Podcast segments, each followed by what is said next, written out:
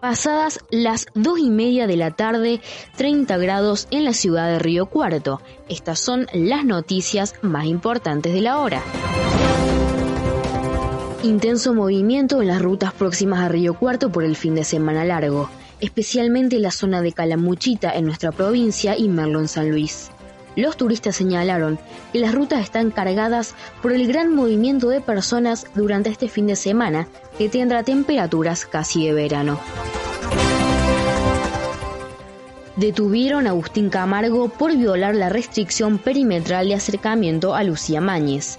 El hecho ocurrió en Mana Norte, a una cuadra de la casa de la víctima, en las últimas horas del día de ayer. Según testimonios, Camargo increptó a familiares de Lucía y vecinos lo detuvieron en primera instancia.